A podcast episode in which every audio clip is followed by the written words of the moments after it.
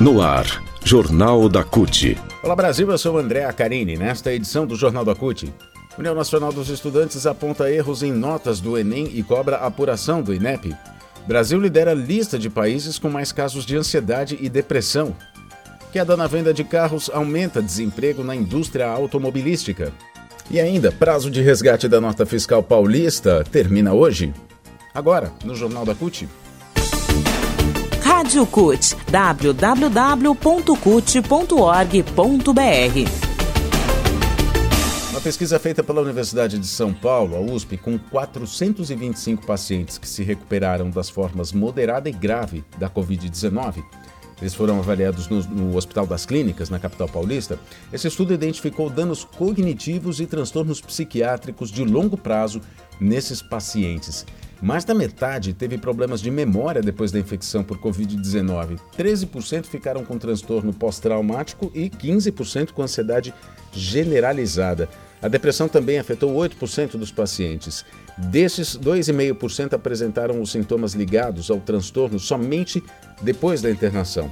O médico Rodolfo Damiano, em entrevista à agência FAPESP, disse o seguinte: um dos principais achados do estudo é que nenhuma das alterações cognitivas ou psiquiátricas observadas nesses pacientes, nesses estudados, 425 pacientes, se correlaciona com a gravidade do quadro, dá-se por qualquer uh, gravidade, né? por qual, qualquer grau de, de gravidade, na verdade, seja leve, seja pesada. Os participantes se submeteram a uma bateria de testes cognitivos para avaliação de habilidades como memória, atenção, fluência verbal e orientação espaço-temporal. Em média, 26,8% da população brasileira sofre com esses transtornos mentais.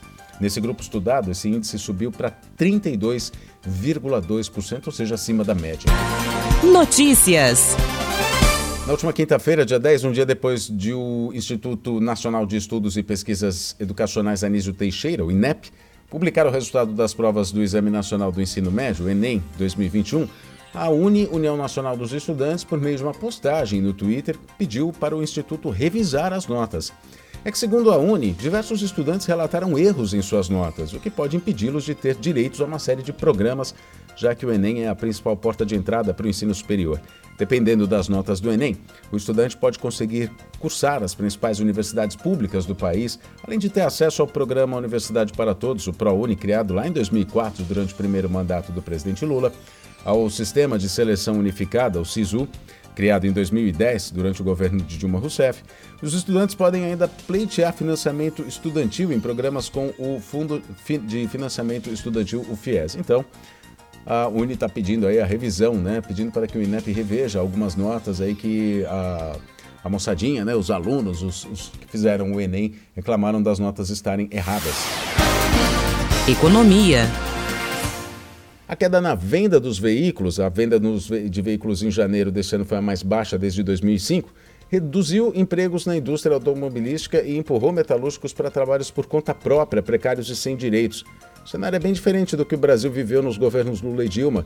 Segundo, uh, segundo o doutor em economia Emílio Chernavsky, nos governos do PT as vendas eram maiores por uma série de medidas, entre elas aumento sustentado da renda, expansão do crédito, concessão de incentivos tributários que reduziram o preço relativo dos automóveis e assim viabilizaram a aquisição eh, por parcelas da população que eram excluídas até então, né? as pessoas tiveram acesso a esses bens. Tudo isso garantia a manutenção e expansão de empregos formais com direitos garantidos pela CLT. O mês de janeiro desse ano foi o pior em vendas, então, em 17 anos. De acordo com o um balanço divulgado pelo Estado, pelo jornal Estado de São Paulo, pela FenaBrave, a Federação Nacional de Distribuidores de Veículos Automotores, no início de fevereiro, 126.500 unidades foram licenciadas no país durante o mês passado.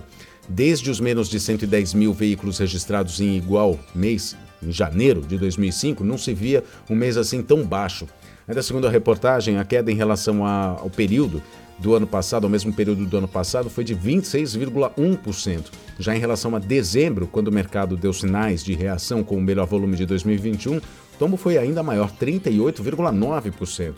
E quanto menos vende, mais a indústria automobilística demite. E o resultado dessa queda, divulgada pela FenaBrave, é metalúrgico virando trabalhador por conta própria, ou seja, sem direito nenhum.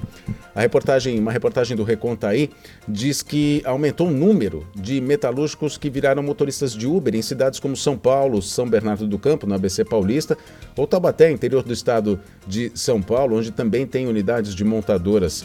As montadoras de carros e a saída de grandes empresas do Brasil, como a Ford, também têm contribuído para a redução dos empregos no setor. A reportagem ouviu o doutor em economia Emílio Chernavski, que lamentou a situação. Segundo ele, a indústria automobilística é formada por cadeias produtivas longas e sua expansão possui relevante efeito indutor sobre a atividade econômica, a geração de empregos qualificados e o desenvolvimento tecnológico do país.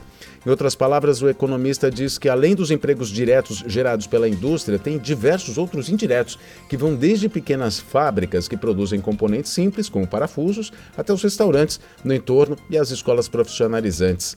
Economista também fez uma análise sobre a história recente da indústria no Brasil, comparando a situação do setor antes dos governos do PT e depois. Ele disse: o licenciamento de veículos no Brasil, que flutuava em torno de um milhão e meio de unidades por ano da década de 90, cresceu continuamente nos governos, nos governos do PT, se aproximando dos 4 milhões em 2014 e explicou por que isso aconteceu, citando um aumento da renda, do acesso ao crédito e os incentivos tributários no período, coisa que não acontece hoje. Né? Notícias. Termina nesta terça-feira, dia 15, o prazo para os paulistas resgatarem os créditos da nota fiscal paulista. Ano passado foram liberado, liberados 307 milhões de reais em créditos nessa modalidade para pessoas físicas, entidades, condomínios e o Simples Nacional. Mesmo com a crise, 8 milhões e 800 mil reais foram esquecidos pelos consumidores do Estado. Alguns nem sabem que têm direito se não forem resgatados até hoje, serão cancelados e os recursos voltam para os, co para os cofres do Estado. Tem direito ao resgate os consumidores que fizeram o cadastro do CPF ou CNPJ no site da Nota Fiscal Paulista, que é o portal.fazenda.sp.gov.br. A gente repete já já. Né? É, e também aqueles que não se cadastraram diretamente, por isso podem não saber que têm direito a receber os valores. O sistema é o seguinte: todos os consumidores que pedem nota fiscal paulista, né, o famoso coloca o CPF na nota, quando fazem compras, têm direito. Para resgatar os valores, é preciso se cadastrar no, no site Nota Fiscal Paulista. Só depois é possível solicitar a transferência de créditos do sistema da Nota Fiscal Paulista para conta corrente ou poupança do consumidor. Também é possível baixar o aplicativo da Nota Fiscal Paulista em celulares com sistema operacional Android ou então iOS, que é do iPhone. Eu vou repetir o site aqui para você entrar na internet, é portal.fazenda.sp.gov.br. No canto direito, se você estiver no computador, no canto direito vai ter a aba Cidadão e depois a guia Nota Fiscal Paulista. No celular a mesma coisa. Então, portal.fazenda.sp.gov.br. O Jornal da CUT fica por aqui. Muito obrigado pela sua companhia. Nós nos falamos na próxima edição. Até lá!